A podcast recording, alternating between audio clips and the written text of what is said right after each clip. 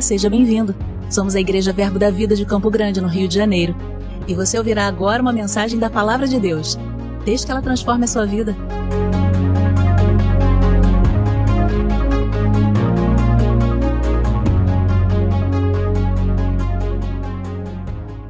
Aleluia, glória a Deus. Tudo bem? Tudo na paz de Jesus? Tá bom com Jesus? Vai ficar melhor.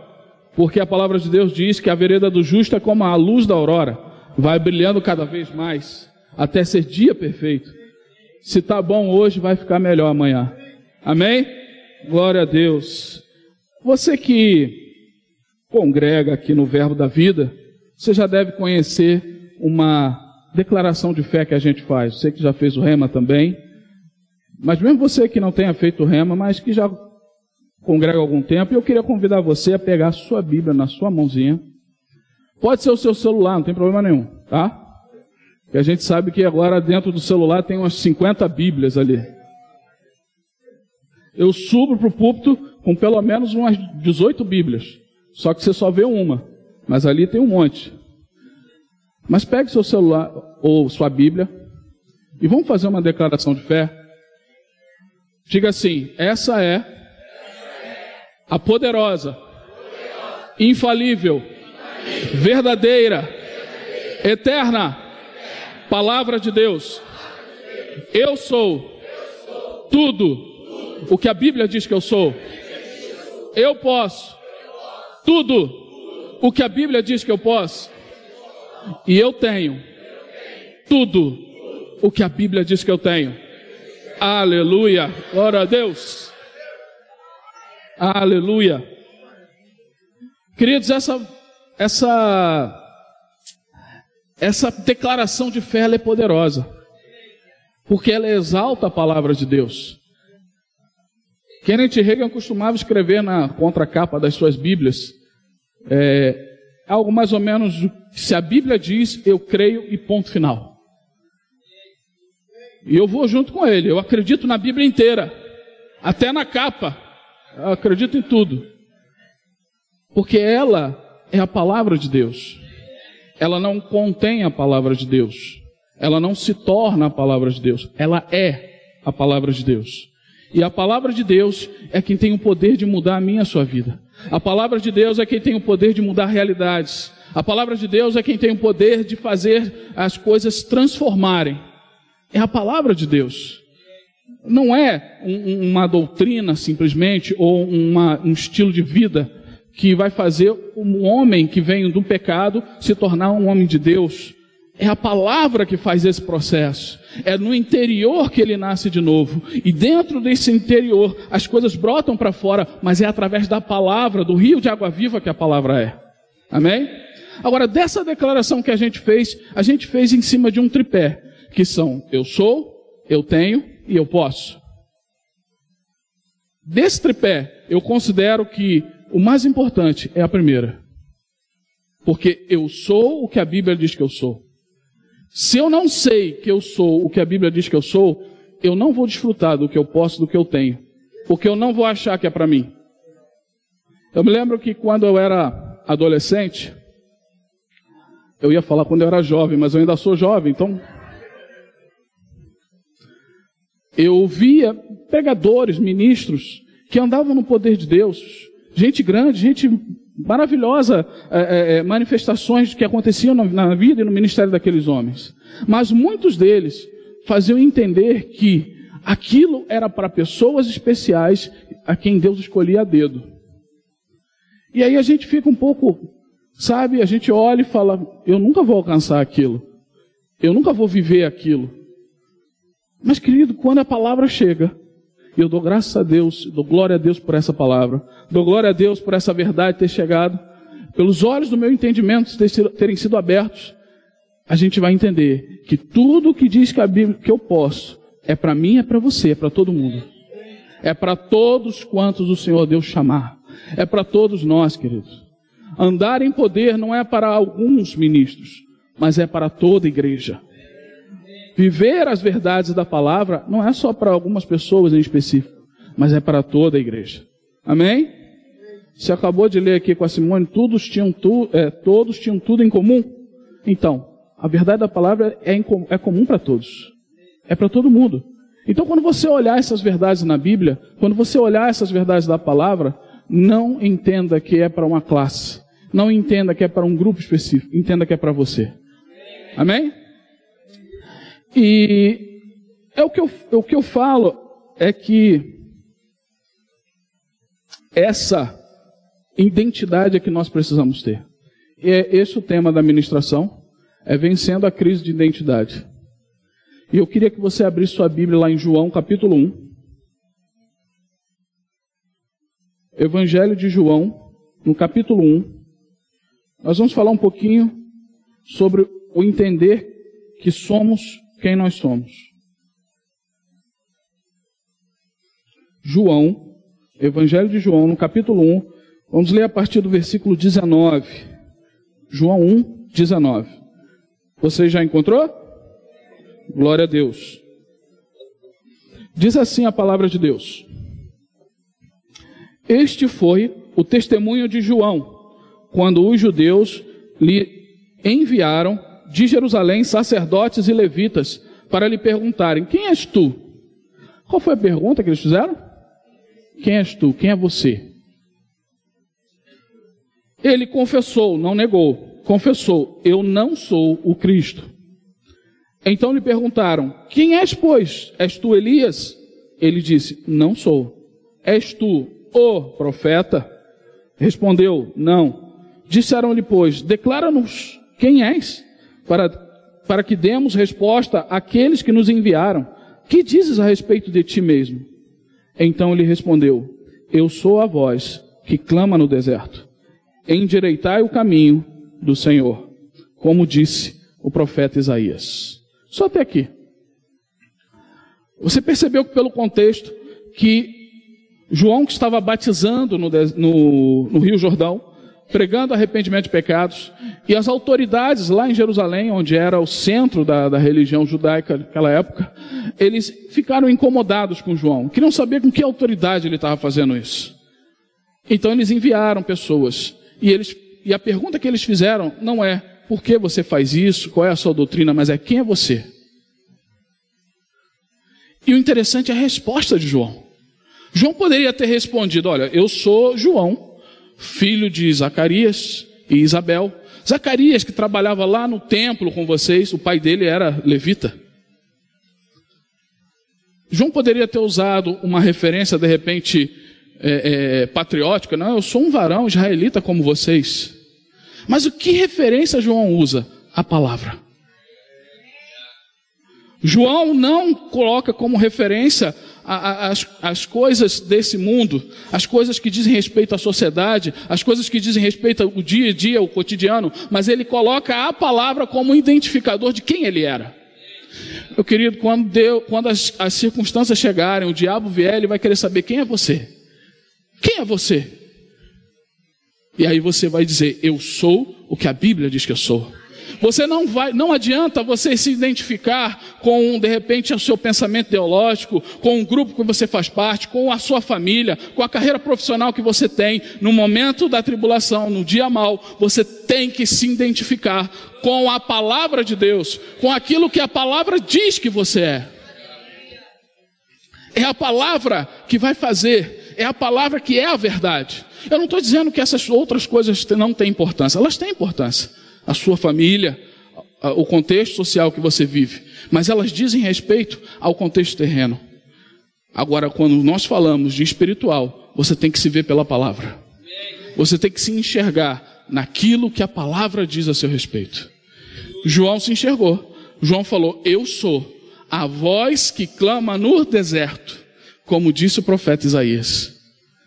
Ele entendeu que quando o profeta Isaías estava falando da voz que clama no deserto, estava falando dele. E ele se identificou na palavra. Amém?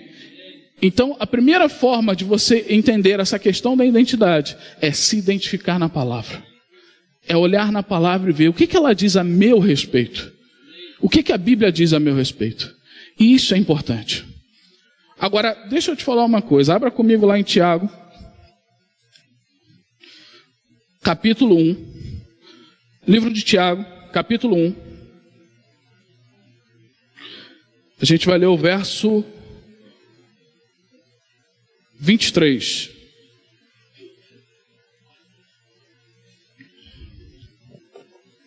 Tiago, capítulo 1, versículo 23.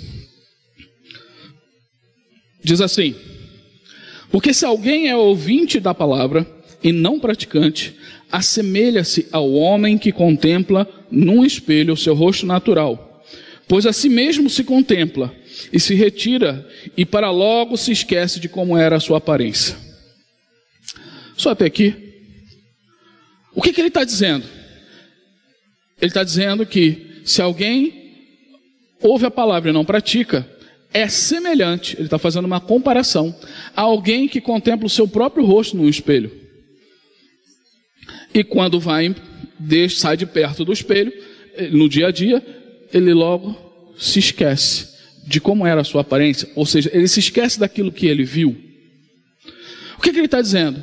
É que se eu pego essa palavra e não pratico, e não ando nela, é a mesma coisa que eu esquecer de quem eu sou. Porque a palavra ela funciona como um espelho. Quando eu olho para a palavra, eu não estou vendo a minha imagem em relação a esse mundo, mas eu estou vendo a imagem que Deus tem a meu respeito. Eu olho, eu ouço a palavra, eu vejo tudo que Deus tem para mim, o que Ele diz a meu respeito. Mas se eu não ando nela, se eu não pratico a palavra, se na prática ela não está na minha vida, eu estou esquecendo do que eu vi. É disso que ele está falando. Sabe, queridos, eu falei na última ministração, foi no dia 4 de dezembro. Eu falei um pouco sobre isso, vou dar uma repetida aqui, mas depois você pode ver lá a explicação completa. Mas a, o fato da gente existir é um ato de amor de Deus. A gente pode, a gente fala muito sobre propósito. A gente fala, você existe para um propósito. É verdade, você existe para um propósito, existe um propósito em você. Mas você não existe por causa de um propósito. Deus não te criou só por causa de um propósito. Deus te criou porque Ele amou você. Você existe por causa do amor de Deus. Porque de todos os universos possíveis que Ele poderia criar, Ele escolheu criar um em que você existe. Porque Ele não quis um universo em que você não existisse. Você existe por causa do amor de Deus. E esse Deus, lá da eternidade, quando nada existia, chamou você à existência. Mas sabe o que acontece? Deus não criou a gente, Deus não imaginou a gente com os defeitos, com os problemas. Isso aconteceu porque a gente ficou, veio inserido num contexto de pecado, do mal, então, quando a nossa vida foi inserindo coisas em nós, na nossa personalidade, no nosso pensamento, traumas, pensamentos errados. E isso vai acontecendo no dia a dia. Isso vai acontecendo durante a nossa vida. Mas quando a gente recebe Jesus, é como a gente estivesse olhando de volta para o plano original. Então, eu vou dizer que existe dois eus de você. Só para exemplificar, não é que exista não, tá? Mas existe um eu que é hoje, é o que está aqui agora, e existe um eu que Deus chamou na eternidade. O que a palavra faz? Ela te chama de volta para aquele eu que era da eternidade. Ela te traz de volta ao plano original. Ela te coloca novamente, tirando os defeitos, tirando as imperfeições, tirando os pensamentos errados e aquele eu, aquele de você que Deus chamou na eternidade, começa a surgir. Então, quando eu olho para a palavra e não pratico, eu estou me desviando daquele eu que Deus chamou à existência. O que é praticar a palavra? Se eu ouço a palavra e diz que eu sou filho de Deus, eu tenho que andar como sendo filho de Deus. Se a palavra diz que eu sou curado, eu vou andar como alguém que foi curado, como alguém que já recebeu a cura. Se a palavra diz que eu sou próspero, eu não vou aceitar outra mentalidade na minha vida senão aquela que a palavra diz que eu sou próspero. Eu não vou aceitar nada que digam ao contrário do que a palavra diz, e eu não vou agir diferente daquilo que a palavra me diz para agir. Essa é a ideia. Por quê? Porque toda vez que eu ajo diferente, eu estou aceitando o que o mundo está colocando, o que o diabo está colocando, o que as circunstâncias estão colocando. E eu estou deixando aquilo que Deus chamou a existência para trás. Mas quando eu olho para a palavra, eu me vejo. Eu vejo aquele eu que Deus chamou a existência. E eu vou lembrar e eu vou andar nisso. Essa é a ideia. Então o que Tiago está dizendo é exatamente isso. Quando eu olho na palavra, eu vejo aquilo que eu sou de verdade. Querido, você não é aquilo que é uma característica sua nesse mundo. Pessoas hoje estão se identificando com características físicas. Pessoas estão dizendo, eu sou, né, se você gosta, sei lá, de feijão, eu sou um gostador de feijão. Se identificando como isso. Sabe? As pessoas estão se identificando com é, é, cor de pele, partido político, com futebol, com tudo, menos com o que diz a palavra. Querido, tudo isso não é você podem ser características suas nesse momento, podem ser características nessa terra, mas espiritualmente essas coisas não têm valor. O que tem valor é o que Deus disse a seu respeito. É isso que tem valor. E sabe, o que a palavra diz a esse respeito, que diz que em Cristo não tem livre, nem, nem, nem, senhor, nem escravo, não tem mulher, nem homem, mas o ser, nova criatura. É isso que importa em Cristo. Eu não estou dizendo que essas coisas, como eu disse, não são importantes. Elas têm o seu lugar no contexto social. Mas eu estou falando de coisas espirituais. E as coisas espirituais, a meu ver, sobrepõem ao contexto social. Elas vão além. Elas são maiores. Então, se Deus diz algo a seu respeito, querido, é nisso que você tem que andar. Se Deus fala algo a seu respeito, é nessa verdade que você vai caminhar. Porque é essa verdade que vai mudar a sua vida. Amém? Glória a Deus. Aleluia. Oh, aleluia. Vamos ver alguns exemplos de visão distorcida. É, abra comigo em Números, capítulo 13. Números, capítulo 13.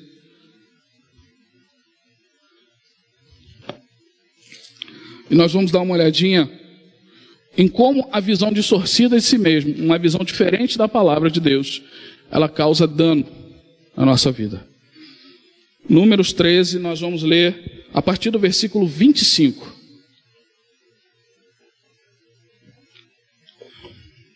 Você achou? Diz o seguinte: Ao cabo de 40 dias, voltaram de espiar a terra e caminharam e vieram a Moisés.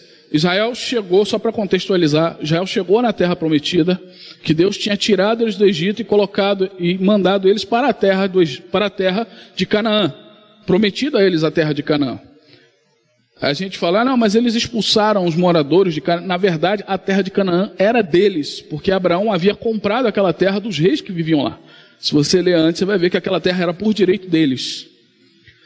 Mas além disso, havia promessa de Deus né, a respeito daquela terra. E eles chegaram na porta da terra, e aí Moisés escolheu 12 espias e mandou espiar, né? Espia para espiar. Eles foram lá investigar, olhar a terra. E depois de 40 dias eles voltaram. Versículo 26. Caminharam e vieram a Moisés e a Arão e toda a congregação dos filhos de Israel no deserto de Parã, a Cádiz, e deram contra eles a toda a congregação, mostrando-lhe o fruto da terra. Relataram a Moisés e disseram: Fomos à terra que nos enviaste, e verdadeiramente mana leite e mel, esse é o fruto da terra. O povo, porém, que habita nessa terra é poderoso e as cidades muito grandes e fortificadas. Também vimos ali os filhos de Anak. Os filhos de Anak, eles falam que eram gigantes, né? que eram altos, eram grandes. O versículo 33, ele vai dizer o seguinte: Também vimos ali gigantes, filhos de Anak, são descendentes de gigantes, e éramos aos nossos próprios olhos como gafanhotos, e assim também o éramos aos seus olhos. Qual é o problema? ele não está descrevendo o que os filhos de Anak disseram a respeito dele. Ele está dizendo aquilo que eles mesmos achavam a respeito deles. Eu não sei, mas se você se acha um gafanhoto diante de um gigante, você já declarou a sua derrota. O que Deus tinha dito a respeito deles? Vão, que eu vou entregar essa terra na mão de vocês. Mas eles abandonaram aquilo que Deus tinha dito a respeito deles. Por quê? Porque os olhos deles diziam, eles são gigantes e nós somos como gafanhotos diante deles. Agora, existe uma postura diferente. No versículo 30 ele fala de Caleb, né, e Josué também, mas Caleb ele fala, no versículo 30, Caleb fez calar o povo perante Moisés e disse: Eia, subamos e possuamos a terra, porque certamente prevaleceremos contra ela. Como Caleb estava se enxergando? Como Deus tinha dito que eles iam. Exatamente aquilo que Deus tinha dito. Vocês vão, receber, vão entrar na terra e vão conquistá-la, porque eu estou entregando essa terra nas mãos de vocês. Mas aí eles começaram a se ver como gafanhotos. A palavra de Deus fala que eles choraram, prantearam, quiseram apedrejar Josué e Caleb. Moral da história: ninguém entrou na terra, só Josué e Caleb. Por quê, querido? Viver nas bênçãos de Deus, viver naquilo que Deus tem, na plenitude do que Deus tem para você, é se enxergar como Deus diz que você é. Então, querido, quando a circunstância bater diante de você, você não vai dizer as coisas periféricas da sua vida. Você não vai se lamentar, você não vai se ver como um gafanhoto, como um pequeno, como o um vermezinho de Jacó. Você vai se ver como um filho de Deus, aquele que é mais do que vencedor, aquele que recebeu poder para pisar serpentes e escorpiões, aquele que anda em autoridade, aquele que recebeu a cura, aquele que tem a bênção do Senhor na sua vida. É assim que você vai se ver. Não é como um vermezinho de Jacó. Quando a gente fala, por exemplo, que nós não somos é, é, é, pecadores, aí muita gente se escandaliza. Sabe por que se escandaliza? Porque usa o ser pecador como sinônimo, como uma máscara de falsa humildade. Eu sou pecador, eu sou pobre, miserável, cego, nu. Pega todos aqueles negócios lá do Apocalipse. Mas o que, que é isso, gente? A palavra pecador na Bíblia, ela não significa alguém que eventualmente pecou, mas alguém que vive na prática do pecado deliberadamente. Era isso que os judeus chamavam de pecadores. Deixa eu te perguntar, um judeu podia pecar? Assim, tinha a possibilidade dele pecar na vida dele? Tinha, né? E por que, que ele chamava os gentios de pecadores? Não era ele que se achava pecador. O apóstolo Paulo, lá em Gálatas, vai dizer: se nós que, estão, que buscamos ser justificados em Cristo fomos achados ainda pecadores, dá-se ao caso de Cristo ser ministro de pecado? Isso está na sua Bíblia. Ele fala de forma alguma. O que, que isso significa? Significa que nós que estamos em Cristo não podemos ser achados ainda pecadores. Quando nós éramos pecadores. O que, que ele está falando? Que o pecador é aquele que anda na prática do pecado. É lógico que quando você se converte, ainda há coisas que precisam mudar na sua vida. E você pode ter um acidente de percurso. Mas o que, que eu faço no acidente de percurso? É o que João fala. Filhinho, vos escrevo para que não pequeis. Mas se alguém pecar, temos um advogado para com o Pai. Jesus Cristo, o justo.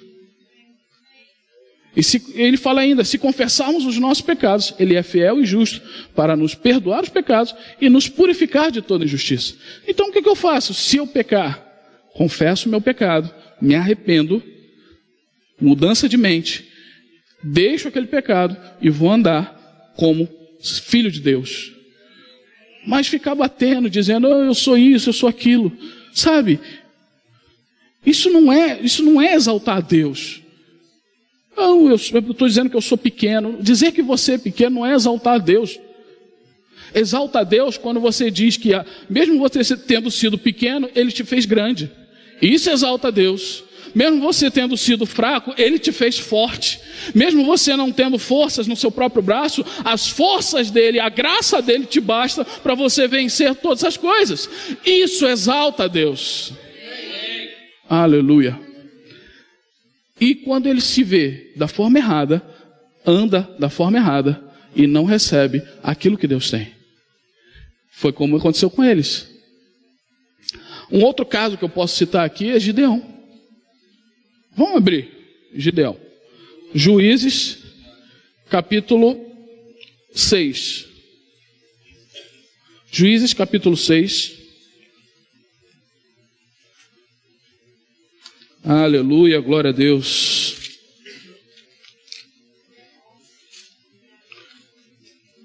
Enquanto você abre aí, diga: Eu sou o que a Bíblia diz que eu sou. É isso. Juízes 6, 11. Vou abrir em Josué. Juízes 6. Quando você vai achando que está no versículo certinho, quando vai ler, não tem nada a ver. Eu falei. Você fala, gente, o que está acontecendo? Tá certo que a Bíblia é viva, mas não precisa Versículo 11 diz o seguinte: Então veio o anjo do Senhor e assentou-se debaixo do carvalho que está em Orfra, que pertencia a Joás, a Rita, e Gideão, seu filho, estava malhando trigo no lagar para pôr a salvo dos medianitas. Então o anjo do Senhor lhe apareceu e disse: O Senhor é contigo, homem valente. Qual é a verdade aqui? O Senhor é contigo. O que Deus disse para ele? O Senhor é contigo, homem valente. Mas o que Gideão responde? Ah, Senhor meu, se o Senhor é conosco, por que nos sobreveio tudo isso? E o que é feito de todas as maravilhas que os nossos pais nos contaram, dizendo: Não nos fez o Senhor subir do Egito? Porém, agora o Senhor nos desamparou e nos entregou nas mãos dos midianitas. Como ele se via? Deus falava: Eu sou contigo. Você é alguém que é acompanhado por Deus. E ele se via como alguém que era desamparado por Deus. E por se ver assim, realmente, ele não veria as maravilhas de que falaram os nossos pais. Realmente, ele não conseguiria ver. E aí entra o questionamento: por que tudo isso está acontecendo comigo? Coisas podem acontecer, mesmo que você esteja andando na vontade de Deus. Isso não significa que você está isento de problemas. Jesus não nos deixou enganados. Jesus fala lá: no mundo tereis aflição. Promessa de Deus para a sua vida. Era hora de vocês dizer amém. Entendi por quê. Mas ele também disse: Mas tem bom ânimo, eu venci o mundo. Aleluia. Eu venci o mundo, e se eu venci, não quer dizer que se eu venci, você pode vencer também. É que se eu venci, você venceu também. Se você estiver em mim, você é também vencedor. E Gideão fala tudo isso. E o, e o Senhor virou para ele e falou: Vai nessa tua força, no versículo 14, e livra Israel das mãos dos midianitas. Porventura, não te enviei eu? Deus está falando para ele: Vai agora, você é valente, você é forte mesmo depois dessas bobagens que você falou aí, vai, você é forte, você é valente, e você vai livrar Israel da mão dos medianitas, porque eu estou te mandando. O que, que Gideão fala? Ah, Senhor meu, com que livrarei Israel? Eis que a minha família é a mais pobre em Manassés, e eu o menor da casa do meu pai, ou seja, eu sou o menor do menor do menor do menor. Ele está tendo uma discussão com Deus. Deus está falando algo a respeito dele e ele está dizendo outra. A gente precisa ler o resto do texto, mas é só para você entender que Gideão só cai a ficha quando Deus mostra sinais para ele. Ele precisou, de, sabe, de pegar no tranco. Deus precisou fazer a chupeta. Ele vai, Gideão, pelo amor de Deus, empurra, vai. Mas existe uma discussão entre eu sou o que Deus estava dizendo e como ele se via. E quando há uma discrepância a respeito disso, você não consegue viver aquilo que Deus tem para você. Se a visão de Gideão não mudasse, ele não livraria Israel. Mas depois a visão dele muda. E a Bíblia fala que ele consegue libertar Israel da mão dos midianitas. E a batalha dele foi assim: foi tocar a trombeta, os midianitas ficaram confusos, se mataram, depois eles foram lá e pegaram os despojos. Para você ver como foi o poder de Deus. Ou seja, não dependia dele. Como não depende de você. O que depende de você é você crer na palavra e andar nela. O que depende de você é você andar em fé na palavra, continuar praticando e você vai ver as coisas acontecerem você vai ver as coisas acontecerem. Jesus falou: Ora, se creres, verás a glória de Deus. Se creres, verás a glória de Deus. Jesus não disse, algumas coisas são possíveis ao que crê. Jesus disse, tudo é possível ao que crê. Tudo. O que é tudo? Tudo. Então você tem que crer e andar na palavra, se vendo como a palavra diz que você é. Amém? Glória a Deus. Existem alguns outros exemplos. Isso existem três fatores que vão tentar mudar essa visão nossa. Existe o pecado, existe o diabo e existem as circunstâncias. Que elas podem ser causadas pelo diabo, podem ser causadas pelo pecado e também por alguma bobagem que a gente fez, a gente erra. A gente pode tomar decisões erradas, fora do plano. Mas esses três fatores vão tentar mudar a nossa visão. O primeiro deles é o pecado. Eu vou deixar a referência para depois, se você quiser ver. É o caso de Pedro. Pedro foi chamado por Deus, foi chamado por Cristo. E a chamada, a vocação está em Lucas capítulo 5, versículo 1 a 11, se você quiser anotar. Se você estiver vendo pelo YouTube, você pausa, anota e vai ler. Mas a gente, para poupar tempo, a gente não vai ler. Jesus chama Pedro, e no versículo, e no meio do caminho, Pedro comete um erro, um deslize. E foi um deslize feio. Ele negou Jesus. E no, no capítulo 21 de João, tá, no 21, de 1 a 19, Jesus restaura Pedro. E o que é interessante é que Pedro não se aceitava mais como servo de Deus, como, como apóstolo. Não aceitava mais o seu ministério por causa de um erro que ele cometeu. Isso mudou a visão dele. Eu cometi um erro. Então agora eu já não sou mais como filho pródigo. Pequei contra os céus e contra ti. Já não sou mais digno de ser chamado seu filho. Mas o que é interessante é que, se a gente olhar lá em Lucas 5, Jesus, quando chama Pedro, foi na região ali do Mar da Galileia. Mar da Galileia, Mar de Tiberíades e Lago de Genezaré são três nomes para o mesmo lugar, para o mesmo acidente geográfico. Então, se você ler na Bíblia esses três nomes, é o mesmo lugar, tá? E ali naquela região do Mar da Galileia, Jesus estava pregando, e a gente lá em Lucas vai falar que ele Pedro emprestou o barco, Jesus pregou e depois Jesus falou para eles irem pescar. Pedro falou que não tinha pegado nada a noite inteira. Ele falou: "Mas sob a tua palavra nós vamos". E você conhece o que ele fez? Quando ele lançou a rede, como Jesus tinha mandado, ele disse que a rede não se aguentava de tantos peixes. Precisou de ajuda para poder carregar. E depois Pedro, ele ouve o chamado do Senhor, ele ouve o chamado de Jesus falando: segue-me, eu vou fazer de você pescador de homens. Foi ali que Pedro foi chamado por Deus. Foi ali que tudo começou. Foi ali que começou um ministério. Eu não sei você, se você sabe, mas ouvir um segue-me naquela época era uma coisa muito importante. Eu, eu sempre falo isso os garotos da, do judaísmo, na, na, no país de Israel, naquela época, passavam por uma seleção intensa. Eles tinham que decorar, conhecer a lei, os profetas, conhecer todo o Antigo Testamento. E só aqueles que demonstravam um grande valor, sabe, uma habilidade fora do comum, eles eram chamados, é, é, é recebidos pelas escolas rabínicas. E aí ele ouvia do rabino, um segue-me. Ou seja, o segue-me dizia, você tem valor. Eu reconheço seu valor. Faça parte agora da, da, da minha escola. Aí aparece Jesus. Jesus não faz uma seleção, um concurso público, uma prova. Jesus olha e fala: um pescador. Ei, segue-me. Está dizendo que ainda que ele não tenha valor para os jabinos da época, para mim você tem valor.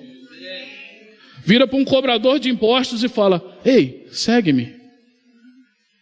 Vira para um radical extremista, que a Bíblia fala que tinha zelote. Zelote é a mesma coisa que o cara que defende luta armada. Para libertar Israel era andar, lutar em ar, com armas, com uso de armas. Vira para ele e fala: Ei, segue-me. Jesus viu o valor neles. Só que no meio do caminho Pedro erra. Pedro falha com Jesus. Ele negou Jesus. Você conhece essa história. E a Bíblia fala que em João 21 que eles voltaram lá para o mar de Tiberíades, que é o mar da Galileia, e eles estavam pescando. Voltou a pescar. Porque na cabeça dele, o que restava para ele é pegar peixe, porque os homens não, dava mais. E o que, que Jesus faz? Jesus faz o mesmo milagre que ele fez lá em Lucas 5. Jesus volta para o mesmo ponto, faz o mesmo milagre e volta para Pedro e fala: segue-me. Jesus repete o segue-me de Pedro para Pedro. Significa isso? Significa que, ainda que você tenha errado, ainda que você tenha tropeçado no caminho, não acabou. Ainda que você tenha caído por algum motivo, ainda que você tenha falhado, ainda que você tenha tomado decisões erradas, não acabou. A, o plano que eu tenho para você continua. O plano que eu tinha planejado, a, a, aquilo que eu tenho para você está de pé. Pare de se ver como um pescador, Pedro. Se veja como um apóstolo, como um pescador de homens. É isso que a palavra está dizendo para ele e para mim, para você. Pare de se ver como uma pessoa comum. Pare de se ver como um mero estudante, como um professor ou como um profissional. Se veja como Deus diz que você é. Se veja como aquilo que Deus diz que você é. Pare de se ver como um coitado, como uma vítima, mas se veja como mais do que vencedor. Essa é a ideia. É isso que Deus está dizendo, é isso que Jesus está falando. Ainda que você tenha tropeçado, caído por algum motivo, Ele está dizendo: segue-me, volta. Está valendo, está de pé. Amém? É o exemplo de Pedro. Um outro exemplo de coisas que podem tentar nos tirar da rota, nos mudar, tentar mudar a nossa mentalidade, é o diabo. O diabo vai fazer isso o tempo inteiro. Ele vai lançar a mentira, o engano, para fazer você pensar de uma maneira diferente. É o que a gente chama de sofisma. O que é sofisma? É um pensamento falso, é um raciocínio falso. E ele vai tentar fazer através de mentiras e sofismas que você não se veja como a palavra diz que você é, mas que você se veja de outra forma. Por exemplo, quando Jesus está lá falando para os seus discípulos: olha, importa que o filho do homem seja é, é, é, morto, seja entregue às autoridades, entregue aos pecadores, seja morto e ressuscite no terceiro dia. Mas o que, que os apóstolos lá, o Pedro, fala para Jesus? Não diga isso a respeito de ti. Tenha pena de ti mesmo, mestre. Jesus reconhece Satanás ali. O cheiro do enxofre estava forte. E ele fala: é, Para trás de mim, Satanás. Mas o que eu quero dizer é que ele não estava dizendo para Jesus se enxergar como ele era o Cristo, aquele que havia de morrer para salvar todos. Estava dizendo: se enxergue como um coitado, se enxergue como alguém que está sendo vítima. A culpa é de todo mundo que está ao seu redor, não é sua. Não faça isso com você. Mas eu não sou um coitado. Um coitado a palavra coitado significa aquele que recebeu uma coita, que é uma surra. E é aquele que foi surrado, que apanhou. Eu não sou um pobre surrado. Jesus, a palavra de Deus fala em Hebreus que Jesus passou o que passou, olhando a recompensa lá na frente. Jesus não estava se vendo como um coitadinho, eu vou ter que passar por isso. Eu sei que a carne dele tremeu, e a gente vê isso no Getsemane, é normal que isso aconteça. Mas a palavra de Deus diz que o Espírito estava preparado. E ele foi para a cruz. Mas ele via lá na frente uma recompensa. Então, queridos, se você está sofrendo uma injustiça, se você está sofrendo alguma coisa nesse mundo, a Bíblia fala para você se alegrar e regozijar, porque grande é o seu galardão nos céus. A Bíblia diz que bem-aventurados os que têm fome e sede de justiça, porque eles serão fartos. Você não será farto de justiça pelo seu próprio braço, mas você será farto de justiça pela justiça de Deus sobre a sua vida. Amém? E o diabo tenta enganar. Quando o diabo estava Está lá em Mateus capítulo 4, deixa eu só dar a referência correta para você. Mateus 4, de 1 a 4, o diabo foi tentar Jesus no deserto. É, o que, que ele fala? Se és filho de Deus, ele não diz, já que és, ele diz, se você é mesmo filho de Deus. Ele está tentando empurrar Jesus a agir baseado na dúvida, na falta de identidade. Jesus fala: nem só de pão viverá um homem, mas de toda palavra que sai da boca de Deus. O que, que é isso que ele está dizendo? Eu sou o filho de Deus porque eu sou, porque é a palavra de Deus. Não é porque você está me desafiando. E essa palavra aí é rema, é a palavra viva. A palavra, sabe? E aí ele fala: o diabo tenta fazer com que ele duvide. Como foi lá na tentação no Éden? Não, se vocês comerem desse fruto, certamente vocês vão ser semelhantes a Deus. Eles já eram semelhantes a Deus. O diabo tenta distorcer quem você é de verdade. Ele tenta distorcer a sua visão de você mesmo. Não receba isso. Ouça a palavra de Deus. Amém?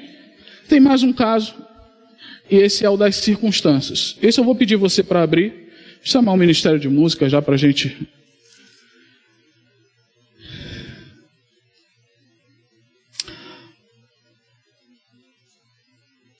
É... Quando as circunstâncias, a tribulação tenta mudar quem nós somos. Está lá em Mateus capítulo 11. A gente vai voltar para João Batista.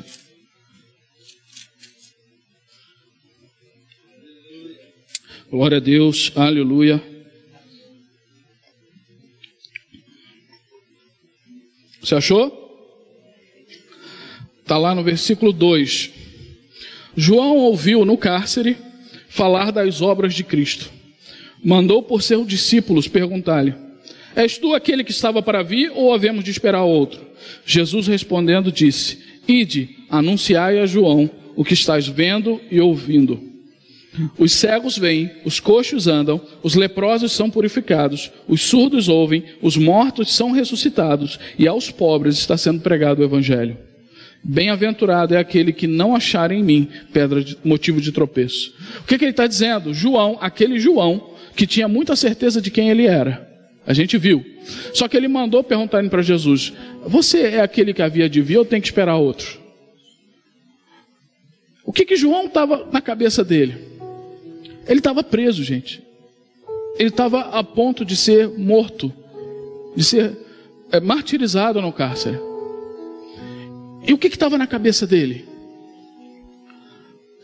A dúvida dele não era se Jesus era o Cristo, mas é se ele era a voz do deserto. Porque se Jesus não era aquele que veio de vir, tampouco ele seria a voz que clamava no deserto. E às vezes as circunstâncias batem e a gente estremece mesmo. O que Jesus faz? Repreende a ele e fala: João, por favor, né? Homem de pouca fé. É isso? Jesus entende a situação dele. E o que, que Jesus faz? Ele pratica todos os sinais que estão escritos na palavra a respeito dele. Está lá em Isaías capítulo 35, depois, se você quiser ler.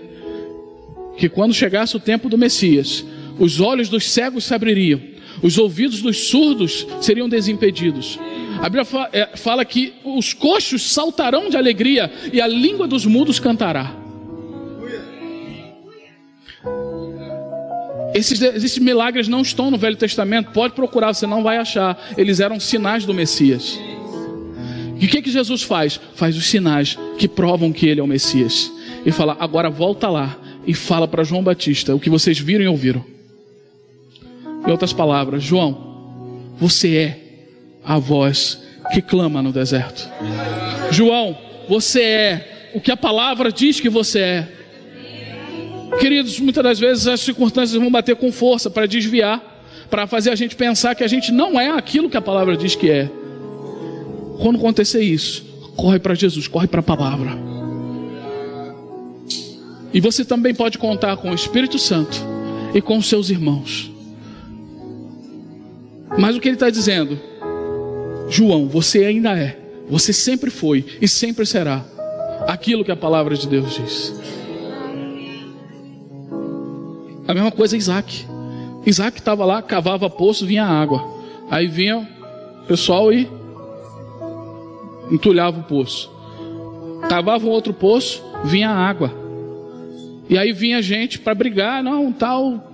E ele saía, ia para outro lugar. Ele cavava poço e vinha outras pessoas querendo aquele poço e, ele deixava para lá e ia, até que ele foi para um lugar que não teve briga. Cavou o poço e veio o quê? Água. Não era o lugar onde Isaac estava, era quem ele era. Não era o local, não é o local onde você está, não é o que está ao seu redor, é quem você é é aquilo que a palavra de Deus diz que você é. É isso que faz diferença, é isso que importa. Quando a gente ouve Paulo falar, posso todas as coisas naquele que me fortalece. A gente repete, mas a gente precisa entender o contexto do que ele está falando. Ele está dizendo: Eu sei ser humilhado, também sei ser exaltado. Sei ter em abundância, também sei padecer necessidade. Posso todas as coisas naquele que me fortalece. Em outras palavras, não é o que está ao redor de mim que me, me, que me molda. Não é a sociedade que vai me dizer quem eu sou. Não é a circunstância que vai dizer quem eu sou. Eu posso todas as coisas naquele que me fortalece, porque eu sei quem eu sou. É o que está dentro de mim que determina aquilo que está ao meu redor, não o contrário. Aleluia. Vamos ficar de pé. Eu só quero ler uma breve lista, bem rapidinho mesmo, sobre quem você é. Eu vou dar as referências, depois você ouve na sua casa, pausa o vídeo, anota e lê. Mas a palavra de Deus diz que nós somos filhos de Deus. Isso está lá em João, capítulo 1, versículo 11 e 12. Ela diz que nós somos nova criatura 2 Coríntios capítulo 5, versículo 17. Ele também diz que nós fomos feitos a justiça de Deus. Isso está lá em 2 Coríntios 5, 21. A palavra de Deus diz que nós somos reis e sacerdotes. Está lá em Apocalipse capítulo 5, verso 9 e 10. Diz que nós somos mais que vencedores. Romanos 8, 37 povo de propriedade exclusiva do Senhor. 1 Pedro 2,9. Templo do Espírito Santo. 1 Coríntios 6,19. Sal e luz desse mundo. Mateus 5, verso 13 e 14. Herdeiros de Deus e co-herdeiros com Cristo. Romanos 8, 17. E a igreja de Deus 1 Timóteo 3,15. Dentre outras coisas. Eu só dei uma amostra do que a palavra diz a seu respeito. É só uma amostra. Tem muito mais. Mas não se veja como o mundo tenta moldar você. Não se veja como as circunstâncias tentam moldar você. Não dê ouvidos à voz do diabo. Se veja como a palavra diz que você é. Amém? Vamos adorar o Senhor. Aleluia.